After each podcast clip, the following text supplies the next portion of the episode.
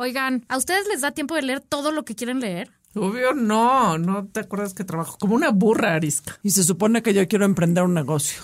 Pues les tengo la solución. A ver. A ver. Descargan Vic, que es la plataforma de contenido de audio en español más grande de Latinoamérica, y en donde puedes escuchar audiolibros, podcasts, audiocursos, audioseries y todos los temas de finanzas, maternidad, nutrición, negocios, amor propio, psicología, escritura, lo que quieras. Me urge lo de amor propio. Oye, ¿es una app?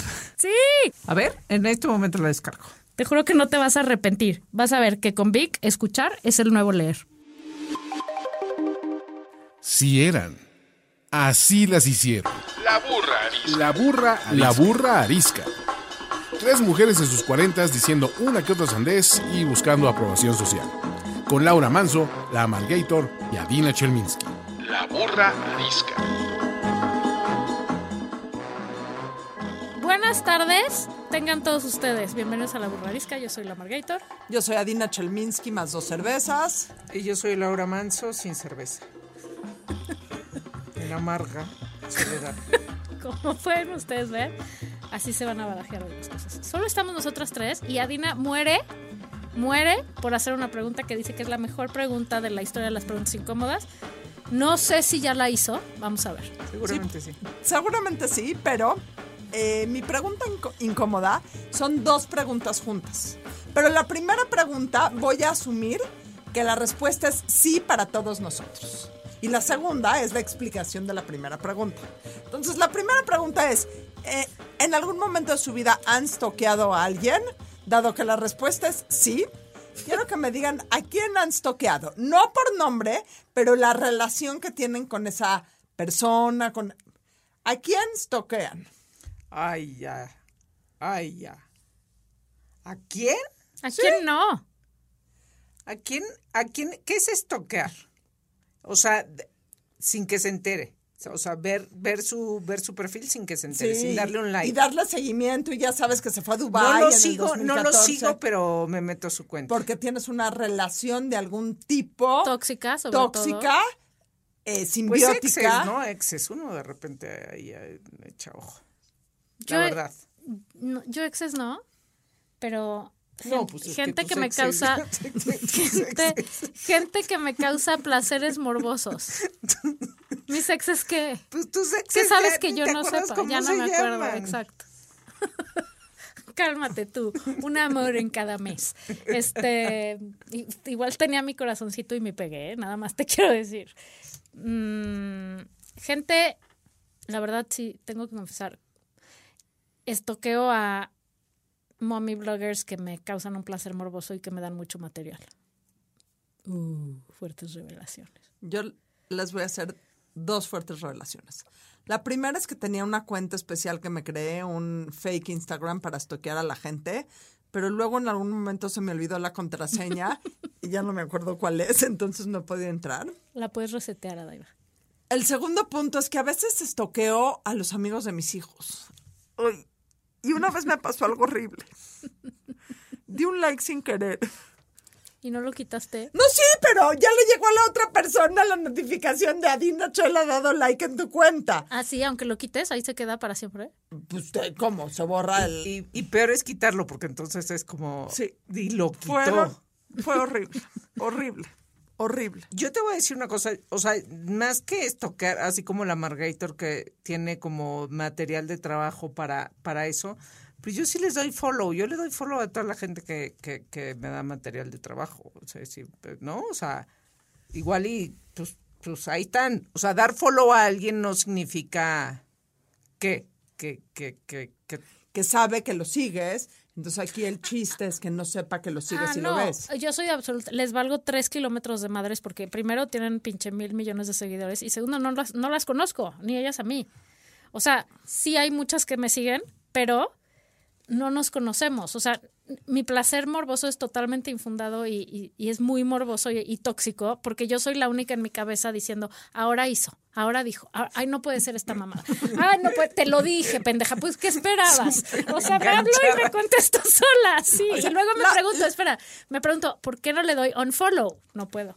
Es que es mi La, mar- la. Margator viendo Instagram es como cualquier señor de 50 años viendo un partido de la selección en donde le grita al árbitro que tiene que hacer. Exactamente, exactamente. Bueno, Pues sí. yo creo que todo el mundo estoquea. claro que todo el mundo toquea. El chiste es a quiénes toqueas. ¿Quiénes son los objetos de tu pasión morbosa por asomarte a su pedacito de vida pública y falsa? Oye, pero hay además gente que no solo crea cuentas falsas, sino que envía mensajes desde cuentas falsas. Ah, no, eso nunca lo he hecho, creo. No me acuerdo bien, pero Envía creo. mensajes, o sea, que dices, eso sí es, eso sí es tóxico. Espera, alguien me parece súper así, Pero te o sea, que- humano. La gente se lo busca. Si estás allá afuera y tu perfil es abierto, güey, te estás exponiendo a que eso pueda suceder. Y también la toxicidad es del otro lado. Mírenme, mírenme, mírenme. O sea, es que todo mal con las redes sociales. Esa es la cosa. Le estamos abriendo la puerta o nos estamos metiendo en puertas que, que chingados nos importa. Sí, Y nos- la cantidad de tiempo que perdemos en eso además es alarmante. sobre todo no hacemos cosas de provecho. Bueno, igual no hacemos cosas de Y provecho. unos entripados hago yo. Ha- Has de ver. O sea, para todos los que son amigos personales de la Margator, sí puede pasar que la Margator un día esté haciendo un berrinche total por lo que hizo tal o cual persona Que en no Instagram conozco. que no conoce y que le- la tenemos que ayudar a solventar. con cervezas. Bueno, una vez dicho lo cual, esta, señoras y señores, es una de nuestras este, ya legendarias listas. Vamos a hacer una lista patrocinada por Vic porque de ahora en adelante Vic es el dueño de nuestras, no de nuestras quincenas, pero sí de nuestras listas. Entonces, a ver, ¿de qué vamos a hablar hoy? Cosas que hemos aprendido con la edad. Con la edad. Cosas que la edad, el paso del tiempo, la experiencia, los madrazos, los chingadazos o la simple naturaleza y gravedad nos han enseñado. La vejez, más que nada. Así es. Te voy a decir una cosa que he aprendido con la edad.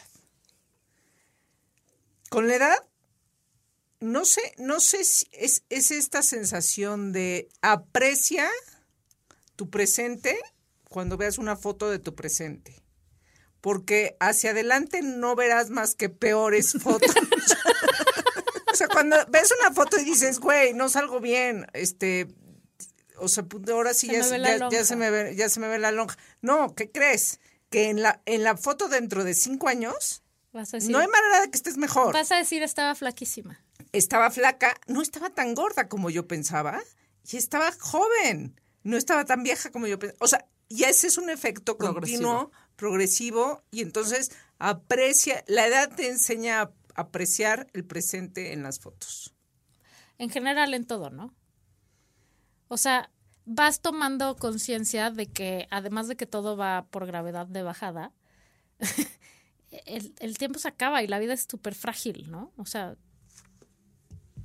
¿quién no tiene un amigo de su edad que ya se le murió, güey? Y que, y que ahora lo ves, ahora no lo ves y dices, güey, el que sigue puede ser yo, ¿no? Yo tenía cosas un poquito más banales. cosas que he aprendido con la edad.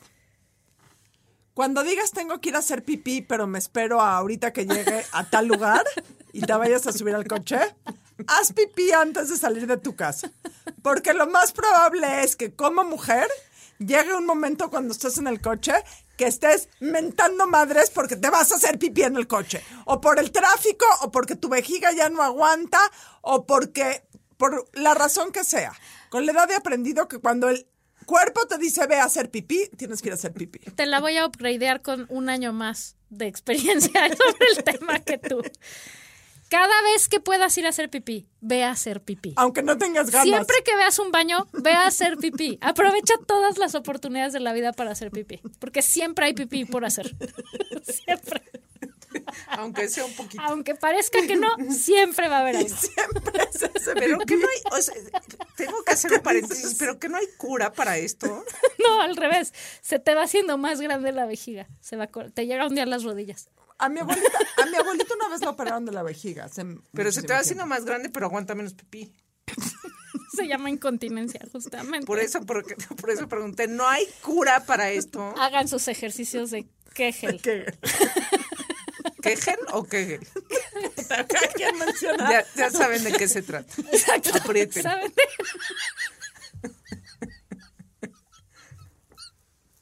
Ok, ¿qué más han aprendido con la edad? Esto está muy funcional. Yo no puedo por ningún motivo beber todo lo que me quiero beber. O sea, ya no puedo hacer ¿Sabes eso. qué me pasó el sábado? A las 12 del día dije, ahora sí, Ahora sí me la voy a ahora poner. sí me voy a Me voy a poner un pedo ciego. Tres doritos después.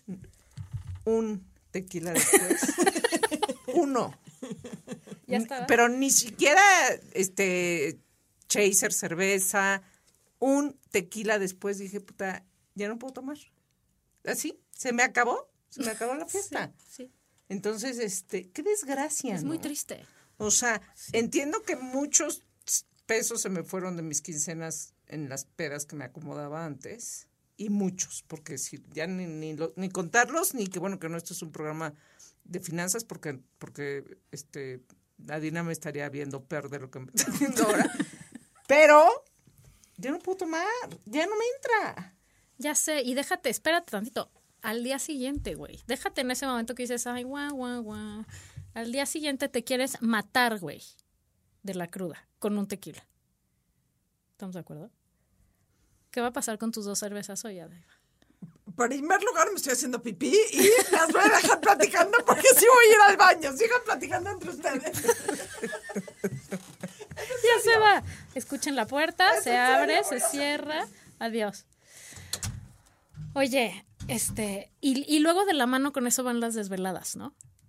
Aldina de verdad se paró al baño y se fue, no lo puedo creer. Ah, sí, sí, para quien no haya escuchado que ya se cerró la puerta, era, era la puerta del baño. Este, ¿qué más, ¿Qué más has aprendido con la edad que tampoco te puedes desvelar? No, soy pésima para desvelarme. Güey, sí, soy una muy mala persona si no duermo ocho horas bien dormidas, porque igual tienes tiempo para dormir porque es fin de semana, pero ya la desvelada y los dos tragos que le diste al alcohol hacen que no duermas bien porque te dan agruras y entonces amaneces como araña fumigada. Y yo de un humor, particularmente, muy terrorífico.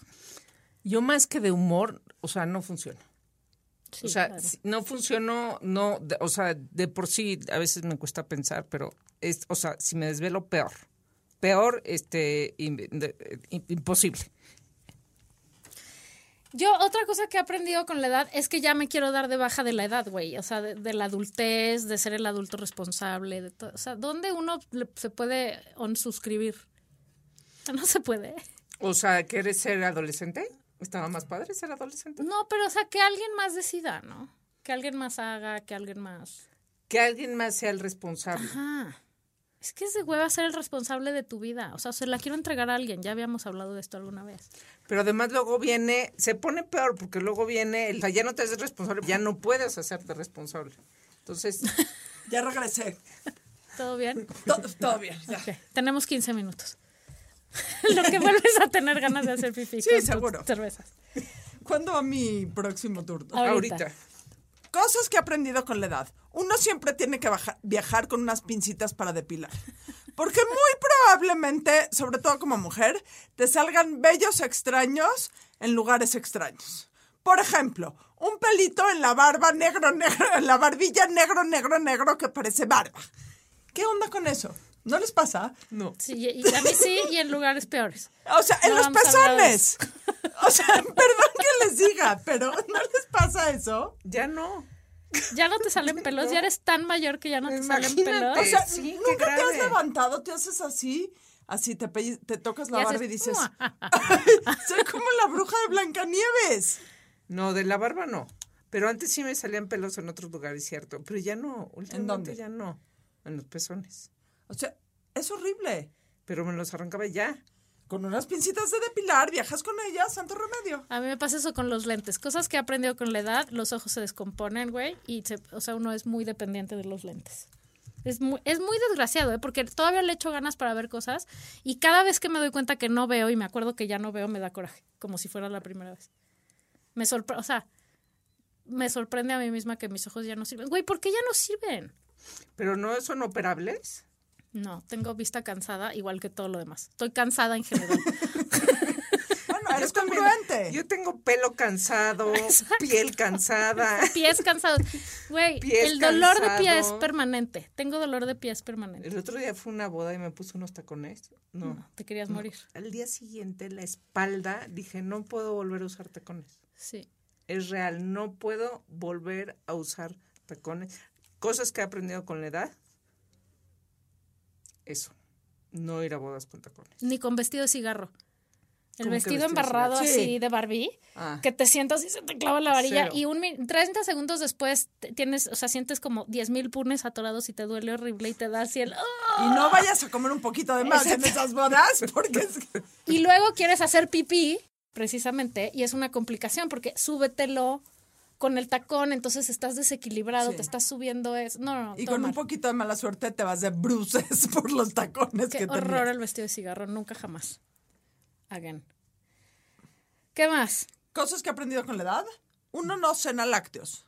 Me da muchísima pena con la señora y señora Lala, Alpura, Santa Clara, etcétera, etcétera. Pero a la edad que tenemos nosotras, señor productor, por favor, hace, ah, confírmeme que le pasa también esto a los varones. ¿Se pedorrean toda la noche? No, odio hablar de pedos, igual. O sea, de pipí está bien, pero de pedos Ok, ok, odio ya es hablar. demasiado, es too much, hay un límite. Hay un límite en lo que estoy dispuesta a compartir.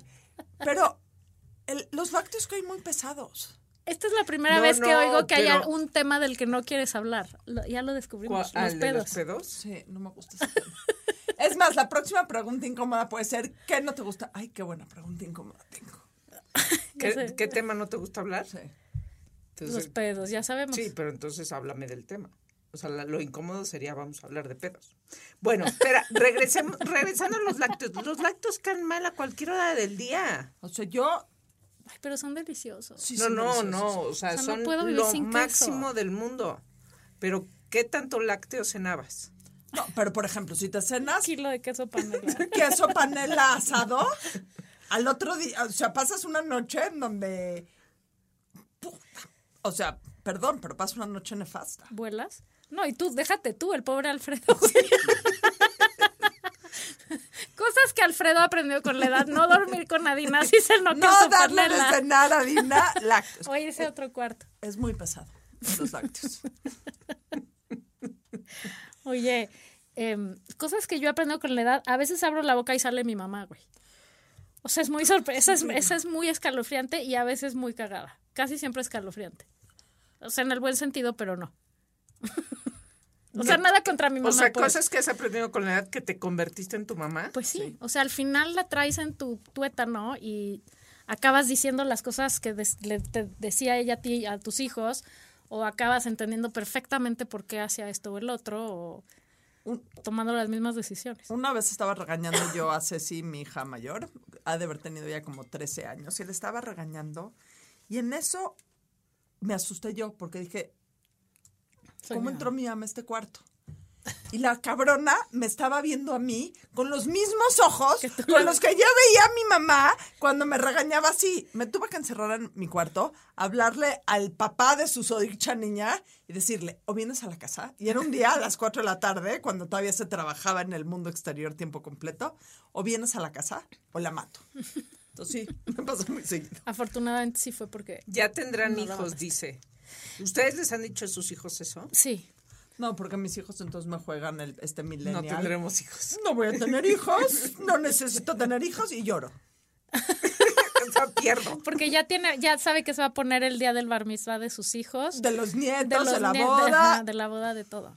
Ah, o sea, quiero aclarar que no es nada contra nuestras mamás. Es simplemente que es muy sorprendente darte cuenta que ya eres, o sea, que ya estás tú en ese lugar. Y que está- y Cuando según tú hace Pero 10 aparte, minutos sí, estabas que sí en el juraste otro. jamás Exacto. ser así.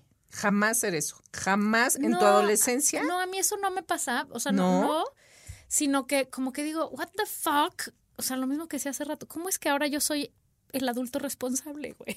¿No? Si hace seis minutos era la escuincla rebelde. Pero de las cosas que te caían mal de tu mamá, no decías, yo jamás haría eso. Jamás les voy a decir que esta es mi casa y cuando tenga la mía yo pongo mis reglas. Obvio. Lo digo ¿Cuántas veces lo has dicho? Regularmente. No te gusta. Es que ya cuando se te acaban los argumentos. No te, porque lo digo yo. No, pero es Porque pues lo siento mucho, pero en esta casa las reglas las ponemos tu papá y yo. El día que tú tengas tu casa, tú pondrás tus reglas, güey. Es porque de más, pronto te cuadras. No solo lo dice la Margarita a sus hijos, si tú un día vas de invitado a casa de la Margarita Pasa a cenar Pasa y le dices, no, gracias, ya no quiero más ensalada, te dice, en esta casa yo pongo las reglas. Y si no te comes, no hay postre. vete". ¿Qué más, Adaiva? ¿Qué más has aprendido con la edad? A ver, ya, es que primero hice unas de reír y luego sí Hice puse... unas de llorar.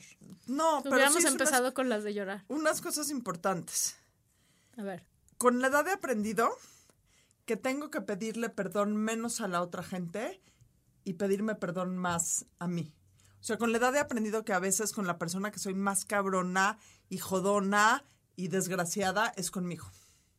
Y eso es algo que eh, me tomó muchos años darme cuenta y pues, uno tiene que aprender a ser más... Una vez alguien me dijo que en algún momento en terapia, alguna de mis psicoanalistas me dijo, si tú le hablarías a otra gente como te hablas tú a ti misma, ¿tendrías amigos?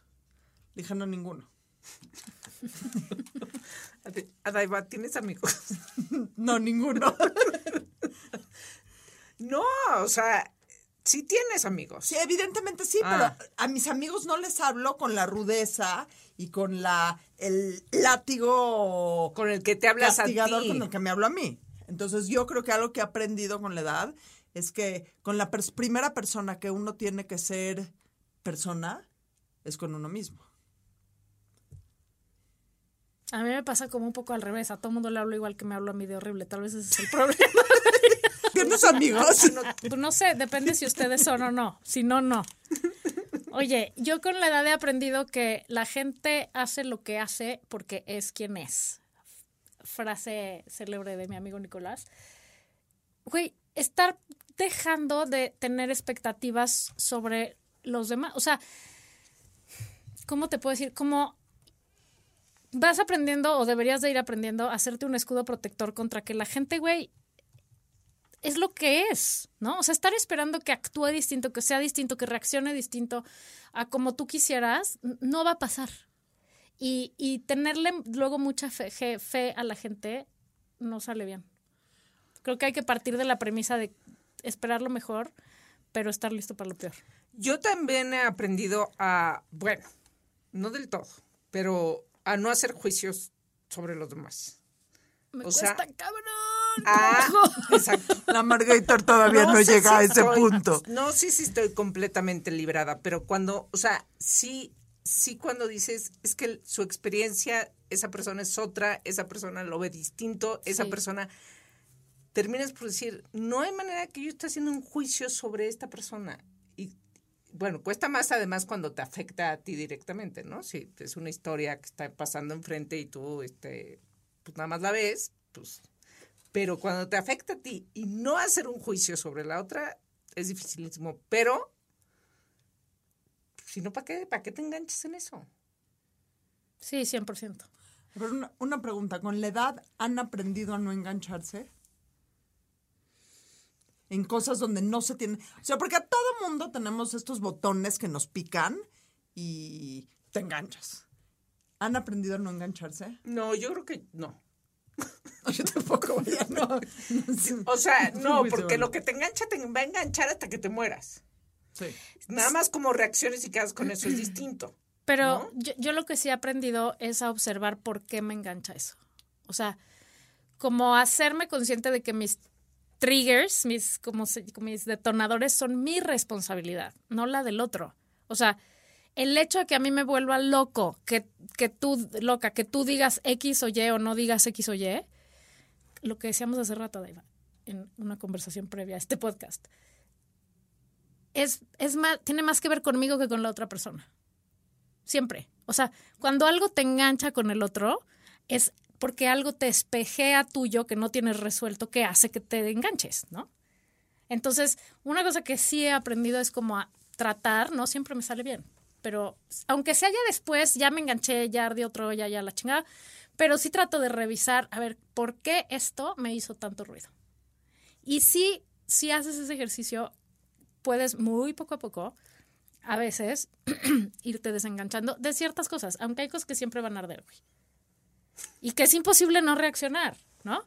O sea, si tu pareja te pinta el cuerno, güey, pues ¿cómo no te vas a enganchar, güey? O sea, es muy complicado decir, bueno, es que a mí lo que pasa es que tengo una huella de abandono y entonces en el momento que lo vi, con... no, pues chinga tu madre, güey, te fuiste a coger a alguien más, ¿no? O sea, Sí, ¿de no, qué no hay hablas? manera. Eso no hay manera de que No te manera. enganche y no te duela. Pero que este alguien hizo una broma o contestó el típica cosa del pinche WhatsApp, güey, que pasa todo el tiempo, que alguien dice algo y el otro se prende. A ver, ¿por qué me estoy prendiendo ante esta pendejada? No, bueno, y luego que no entiendes ni el tono. Además, sí, es un peligro mortal Es un peligro mortal. el text, o sea, cualquier tipo de conversación por escrito en donde no estás oyendo el tono, en donde tú lo 100%. lees de una manera y la otra persona lo escribió de una manera, de otra manera, ta, es- a- así está pavimentado el camino al infierno. 100%. ¿Qué otra cosa has aprendido, Laura? Yo fui la última que dijo que aprendió con a no, a no hacer juicios. Mm, otra cosa que he aprendido es que tener paz sirve más que tener mariposas en el estómago. O sea,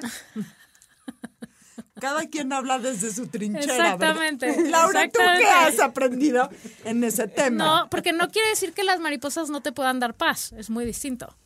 Pero ir por la vida buscando la emoción en las relaciones y otro nuevo y no sé qué, y como este rush este de necesito permanentemente sentir este rush de la emoción de las relaciones que inician. Para mí eso ya no es tan importante como tener una relación en donde me pueda yo sentir en ecuanimidad, o sea, en paz.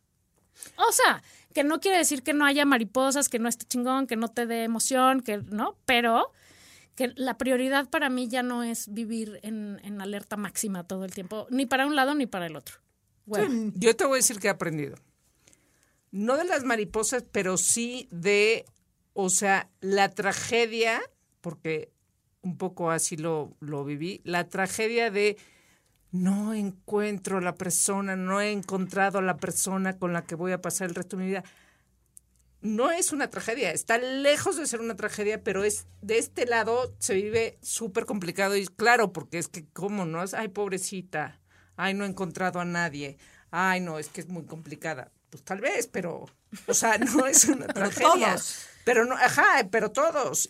pero Y- por eso es mejor tener paz a vivir permanentemente con gente, o sea, tratando de buscar... No, bueno, y, y decides terminar relaciones por X o por Y razón, pero, pero a la idea de, o sea, quitarte eso de la cabeza de, a ver, no pasa nada si, si, si no estás este, de- establecido con una pareja a los 35. No, no pasa nada. No es grave ni eres un ser este, deforme. Es más, el otro día leí, este, qué raro, porque siento que ustedes son iguales en ese sentido eh, el que se acopla perfectamente a una sociedad completamente enferma. Claro, nosotros en sí no nos Estamos sentimos... completamente este, enfermas. no estamos- estamos- Diferentemente enfermas. no estamos acopladas al mundo en una o en otro sentido. 100%. Este, pero bueno, al final lo que yo he aprendido es eso, que, que, que a la vida no vienes a encontrar siempre a una pareja a los 35 o 30 o 25, quien quiera, como quieran ponerle la edad, sino que puedes también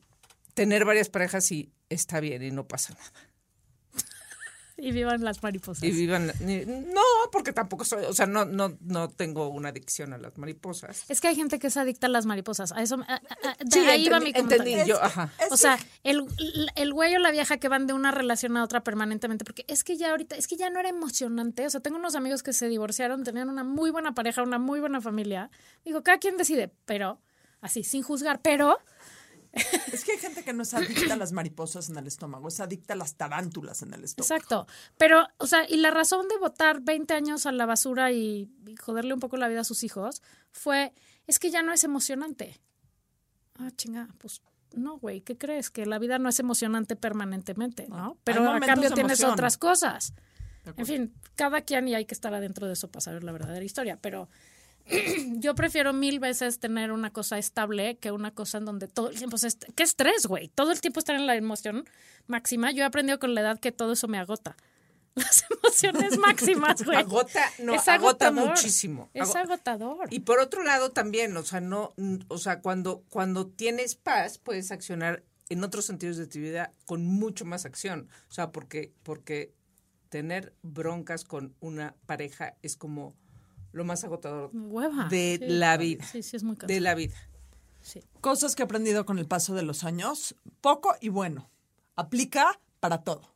Poco y buenos amigos, poca y buena ropa, poca y buenos eh, momentos de diversión. O sea, este permanente mame por ver quién tiene más, quién tiene más amigos, quién tiene más, quién sale más, quién acumula más. Poco y bueno. Y no me refiero... ¿Poco y buen sexo? Pues mejora mucho y malo. Sí, de acuerdo. Ni una ni otra, chinguen. De acuerdo, poco y bueno es mejor que mucho y sí, mal. 100%. Y ya ni hablemos del poco y malo, porque ese es otro tema completamente para otro momento.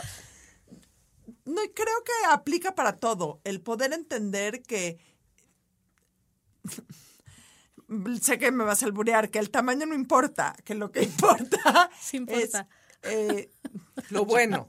es lo bueno. ¿Por qué dije? O sea, Tú misma, tú misma te fuiste ahí al Te abismo. pusiste Yo sé, de pechito. Pero, De pero, pechote. pero es un hecho, o sea, más que les ponga nerviosas mis aseveraciones y por eso alburen y etcétera, etcétera. Yo soy la persona que jamás te va a alburear.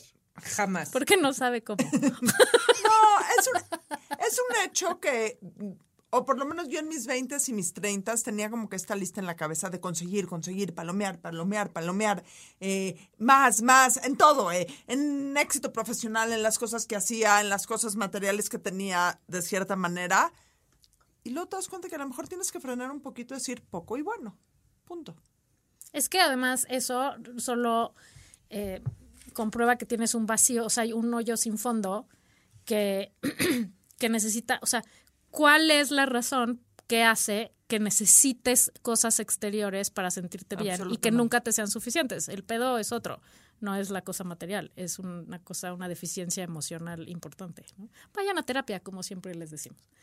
Oye, este, yo cosas que he aprendido con la edad es que sí, sí hay que aprender a pedir ayuda muchas veces en la vida Absolutamente. y decir, no puedo, güey, no me alcanza, sí dame la medicina, sí dame el chocho, sí voy a terapia, este, sí, please, encárgate de mis hijos hoy en la tarde porque estoy out, este, cosas, ¿no? O sea, pedir ayuda. A decir no estoy bien. No me la estoy pasando bien en este momento. A decir eso, eh, también, también se aprende. 100%. Sí, porque cuando eres joven te da, sabes que no creo, no solo sé si son cosas que hemos aprendido con la edad, hoy como sociedad o como el pequeñito pedacito de sociedad en el que vivimos, hay mucho más conciencia sobre lo que pasa en la mente y sobre cómo tienes que aprender a decir, levanto la mano y digo que no estoy bien. O sea, hace 15 años, acuérdense, yo les he platicado en algún momento esta historia. Hace como 15 años eh, se suicidó un primo mío y nunca nadie en mi vida había hablado de salud mental. Nunca nadie en mi vida en- había hablado de salud mental. Y una vez que pasó esto y que yo empecé a hablar del tema, porque evidentemente me entró una depresión marca diablo, todo el mundo ya sale, sí, yo tomo antidepresivos, sí, yo también tomo antidepresivos. nadie me había dicho. Sí, ¿por qué chingados nadie lo había sacado en público a decir? Es algo que nos pasa muchas veces a muchos de nosotros. Pero más allá de las cosas tan trascendentales como la salud mental, en el día a día, o sea, cargamos con un chingo de cosas. eh, Digo, aquí pensando en papá, mamá, hijitos, güey, como que decimos, ay, no, a mí mi marido no me ayuda, a mí no me ayuda, ay, no hace nada, y nada. ¿Le pedimos ayuda a los esposos? Les decimos, oye, please lleva tú hoy al fútbol, al. Oye, yo no puedo. Yo a ese acuerdo llegué con el sponsor porque soy, soy el Uber de mis hijos y este niño va al fútbol y la otra va a otras cosas y además tienen unos horarios muy extra- extraños y pues total que me paso la vida entre Coyoacán y Polanco y mis cosas y X. Y un día le dije, güey, yo no puedo, o sea, lo de llevar al fútbol y traer, ya me supe, o sea, ya es balasearme los pies. Entonces, ¿qué te parece que como tú amas el fútbol y es una cosa de ustedes dos, te toca el fútbol, güey? ¿No? O sea, hay que aprender a decir no puedo con todo, porque de lo contrario te truenas los fusibles y entonces luego tienes que ir al chocho de la salud mental. Sí, no, todo es salud mental. A fin de cuentas, todo es salud mental. En el día a día, Todo o en sea, la vida. puedes por favor regar tú el jardín, puedes lavar los platos, puedes, o sea, porque finalmente no es que estés pidiendo ayuda, estás pidiendo más, eh, O sea, que otro, exacto, que otro adulto funcional entre en la ecuación de la vida familiar, ¿no? Y muchas veces la gente no entra, y hablando de la gente digo los esposos, los hijos, quien sea, porque no, porque creen que puedes hacer todo, porque pensamos que somos la mujer maravilla. Y aplica pues, no. también para el trabajo, porque en el trabajo muchas veces dices, no, claro, si pido ayuda Van a van a, pensar que no puedo con mi chamba. Justo no. O sea, poder con tu chamba es poder decir, oye, si tú le entras, este, o cómo le hago aquí, o qué opinas tú, o qué piensas de esto, oye, necesito de ti. Es saber trabajar, es hacer equipo, o sea, pedir ayuda es hacer equipo, porque al final también, el día que alguien te lo pida, Claro, tú vas a estar ahí. este, Sí, y, y va muy pegado al, este, a la gente hay que hacerle favores. Sí. O sea, cuando alguien te pide un favor, y luego somos tan egoístas o tan estamos, este, self-centered, eh, así, este, nuestro mundo creyendo que lo único que importa es nuestra vida y nuestra tragedia y nuestro, este, tengo las, eh, toda la semana ocupada y no puedo y no puedo nada, no puedo dar nada porque tengo que resolver mi vida. Creo que es súper importante decir, voy a hacer algo por, por alguien o me lo pide o no, o sea, en el, en el mejor de los sentidos, pero, pero hacer favores es, es muy importante y eso está bien. Y está muy bien. Y va de la mano con, bueno, o sea, antes de hacer favores, lo que estabas diciendo, delegar, aprender a delegar es muy importante también. Decir, güey, o sea, una cosa es pedir ayuda y otra en el trabajo decir, güey, yo no tengo que hacer todo, para eso está esta persona que es chingona y esta es mejor que yo en esto y esta también y decir a cada quien le toca esta actividad y en tu casa funciona igual. Pero, a- y regresando al tema de los favores, de las cosas que yo he aprendido es que por más mal que la estés pasando, si ayudas a alguien más y le haces un favor a alguien más, es la mejor medicina para ti. O sea, cuando, cuando ayudas y te sales de tu pedo para meterte en el de alguien más y además te da perspectiva, es la cura para sentirte mejor de inmediato. Gran, gran, gran cosa que, o sea, que aprendes con la edad. Estoy absolutamente de acuerdo. Sí, o sea, estás aquí para, como decía, no me acuerdo quién, eh, quien no sirve para, quien no vive para servir, no sirve para vivir. Qué bueno que no te equivocaste. Exacto. Lo dije Yo- mal. No, está No, bien, perfecto. está bien. Es como un trabalenguas. O sea, el gran dicho de el gran dicho de es un hindú, un poeta hindú, que decía, a ver, señor productor, busca. Rabinate. Rabi- ajá, algo así. quien no sirve para, quien no vive para servir, No no sirve para para, vivir. Y, y lo que quiere decir es, ponte allá afuera, o sea, a- ponte a hacer cosas afuera por alguien más y olvídate tantito de ti, ¿no? Atribuida a Rabindranath Tagore. Gracias. Gracias. ¿Qué más han aprendido con la edad? menos? Dado que este programa es eh, patrocinado por Vic, que me encanta, quería yo pensar o pensé en algo, que cosas que he aprendido con la edad de los libros. A ver, Y siempre me ha encantado leer, siempre me ha encantado leer. Ahorita le estoy entrando a esta onda de los audiolibros.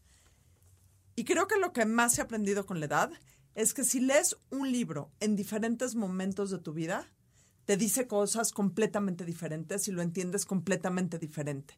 Eso de, ah, ya leí ese libro, ya tacha- eh, palomeado, ya no necesito nada. El leer algún libro en diferentes momentos de tu vida es como si leyeras tres libros, libros completamente distintos. Con el libro que más me ha pasado, porque ha sido el libro que, el único libro que en mi vida he leído tres veces completos, porque muchas veces los ojeo, es El amor en los tiempos del cólera de Gabriel García Márquez. La primera vez lo leí de adolescente, adolescente. se eh, lo digo yo, se lo dices tú. ¿Qué? ¿Qué? Ya lo había dicho. Justo. Sí, evidentemente. ya- El programa de Vic. Y tú no te, no sé qué es más grave, que ella no se acuerda que lo dijo, tú no te acuerdas que lo No, pues este. Yo estaba pensando, es que yo estaba pensando en qué libros me ha provocado eso. Yo dije que, ella dijo que, sí- que el amor O de los tiempos de cólera, yo dije que el principito. ¿Y yo qué dije? No sé. Ya no sé. ¿Tú qué dijiste? No sé. Pero tienes toda la razón, Adaiva. O sea, lo lees en tres momentos de tu vida y que encuentras tres cosas completamente diferentes. Y eso es lo padre de poder tener los libros y poderlos leer o pro- poderlos oír en diferentes momentos. 100%. Eres, o sea, el libro no es solo de quien lo escribe. El libro es de quien lo lee. Sí, de cómo lo interpretas y, cómo lo interpretas y cómo lo sientes y cómo y lo mismo aplica para libros de negocios digo ahorita que he leído mucho digo que leo muchos libros de negocios que no es particularmente lo más apasionante del mundo libros por ejemplo el de los siete hábitos de la gente altamente efectiva que leí hace millones de años y ahorita que también yo lo había, ese sí ya lo había tocado en un programa anterior, me dicen cosas completamente diferentes, los entiendo completamente diferente. Claro, porque tú eres diferente, ¿no? Liv? Claro. Oye, pero además, digo, igual suena muy, o es algo muy obvio, pero para mí no lo fue así durante muchos años. A mí no me gustaba nada la ficción, nada. Nada. Yo dice que, este... Ay, no, güey, es la delicia máxima, es el escape. ¿Qué eso por qué? Porque, porque, porque aparte, ¿no? A- a- hablando de cosas que he aprendido, o sea, soy como, tengo esta personalidad de los datos, la realidad, la verdad única, la así, obsesivo, obsesivo, y esto pasó, y estos son los hechos. Y entonces, dice yo, ¿qué vas a encontrar en la ficción? Este, y no le había encontrado, Wow. no le había encontrado hasta este mucho tiempo después, digo, no hace poco, fue hace este más años, pero a la ficción esa gran cualidad que tiene evidentemente y eso es lo que digo que es muy obvio para muchas personas, pero sí habemos o bueno, yo ya no es no soy el caso, pero sí hay mucha gente que dice, "Yo no leo ficción."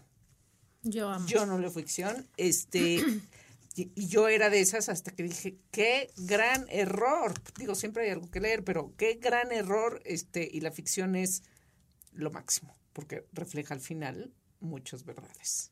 Es que en cosas que hemos aprendido con la edad, güey, es que la vida es una mierda. Y entonces, cualquier oportunidad que haya De de, evadirla y realidad. escaparse. Y por eso vi que es una gran opción. Te puedes olvidar del mundo por horas y horas y horas y horas y horas. Así es que, este, sí, eso es la onda. A ver, hablando de onda, ¿quién tiene ondita? ¿Quién tiene ondita? Ay, no puede ser. El otro día dije, ¿cómo no he dicho a esta persona de ondita? Y ya se me olvidó. ¿Quién era? Hombre, mujer, Que la chinga. ella. ¿Saben quién tiene una ondita máxima y es una tragedia porque lo acaban de diagnosticar con una enfermedad horrible que se llama lo no sé qué? El señor Bruce Willis. Toda la ondita fácil. Toda la ondita, además estoy muy triste porque yo sí tenía la esperanza de que nos viniera a salvar eventualmente. ¿A ti o a todas o al país? Pues mira, ya con que me lleve a mí está bien, pero como soy una persona este compartida, decía, pues igual viene Bruce Willis y nos salva aquí del mal y pues ya ¿Es un gran actor? No. No, ¿no? Es, una, es un actor cumplidor. Es un exacto. Así. O sea, hace lo que tiene que hacer. Exacto. es, es Sí, bueno pero poco, que- como diría. bueno. Poco y bueno. Sobre pero tiene poco absolutamente toda la onda. No, ¿sabes qué? Creo que tuvo la buena visión de ponerse en el lugar correcto en el momento. O sea, tuvo una racha de películas muy buenas. Este, o sea, buenos guiones, bien actuadas, bien taquilleras. ¿Sabes qué vi el que sí me gustó? Un speech que dio cuando le estaban entregando, pues se divorció de Demi Moore hace mil años, ¿no? Un speech, le estaban entregando un premio eh, a Demi Moore y sale él a, da- a dar como el, el- el discurso y le dijo unas cosas que si dije, wow, tiene toda la ondita. O sea, si la puso en el, así, hasta arriba de lo máximo a su exmujer, lo cual es sumamente respetable. Sí, es de onda. Ser Sí. un buen ex marido da ondita. Sin duda. Eh, estuve leyendo, te digo, la noticia esta, porque la noticia la dieron a conocer la nueva esposa y Demi Moore simultáneamente en sus redes cada una, con el mismo comunicado y tal. Entonces me metí porque me metí a estoquear. Y entonces resulta ser que tienen como una blended family, que se llevan todos muy bien y amor y Ah, paz y la chingada y lo cuidan entre todos, y ahí están las hijas y quién sabe qué y quién sabe cuánto. Y sí, gran onda. Siempre he dicho, y además ese güey es el que comprueba que mejor pelón, fíjate, mejor sin nada de pelo, mejor nada, ¿cómo? Poco, pero bueno, no, en ese caso no, en el Nada, caso del pelo bueno. no. Sí, mejor que se, tenía tres pelos horrendos, se Sí. veía horrible. Desde que es pelón, es un cuero. Sí, pero tiene la cabeza así como redondita. Cuando tienes así. pero ¿te acuerdas en el sexto sentido que tenía como una... Esa es una, Una- gran una película. gran de Bruce Sí, Willis. gran película. Yo creo que es la mejor película de Bruce Willis. Bueno, no sé. ¿Tú- ¿Usted qué diría, señor productor, experto en cine? Tienes Pulp Fiction. Sí. Ay, cierto. Sí. Que ahí Tarantino lo rescató, ¿no? Porque Sí, un llevaba poco. un rato en la lona. Ah, tiene muy buenas películas todavía. O sea, es, digo, puedes hacer una lista de 10 muy buenas películas. Ay, y Arma Mortal me van a disculpar, no son de Oscar, pero son No, pero no son con él. entretenimiento Pero garantizado. esos no son de... es Eh, Mel Die. Hard. Die Hard. Ah, eso, Die Hard. eso, perdón. Y de la primera Die Hard es quizá la mejor película de acción que se haya hecho. Sí, sí, yo creo que es un cuate que sí. O sea, pero no era un gran actor. No, es Bruce Willis, pero... Pero es Bruce pero Willis. Bruce Willis. Es un como- cuero. A mí es me como- parece un cuero. Una vez le preguntaron a Dolly Parton si no le pesaba no ser Meryl Streep. Ay, pensé que sí, sí, sí, no le pesaban las chichis. Seguro le pesan las chichis. Pero en algún premio que Dolly Parton evidentemente no había ganado, le preguntaron, en alguna película que hizo, ya sabes, 9 to 5 o alguna de estas, le dijeron, ¿no te pesa no ser Meryl Streep? Y le dijo, y dijo, Meryl Streep tampoco es Dolly Parton. Entonces cada quien tiene su lugar. Gran respuesta. Pues, este, ¿qué más? Nada, gracias por estar aquí. Si quieren una liga gratis de 14 días, 14 días de prueba gratis en Vic, vayan a la liga que está en mi Instagram. Y por lo demás, si no la quieren, vayan y inscríbanse a Vic directamente y lo van a amar. Vayan y- Gracias por todo. Eh, la última frase fue venir. actuada. Esto fue La Burra Arisca. La burra arisca. La burra, burra arisca. Tres mujeres en sus cuarentas diciendo una que otra sandez y buscando aprobación social. Con Laura Manso, La Amargator y Adina Chelminsky. Una producción de Antonio Sempere para finísimos.com. La burra arisca.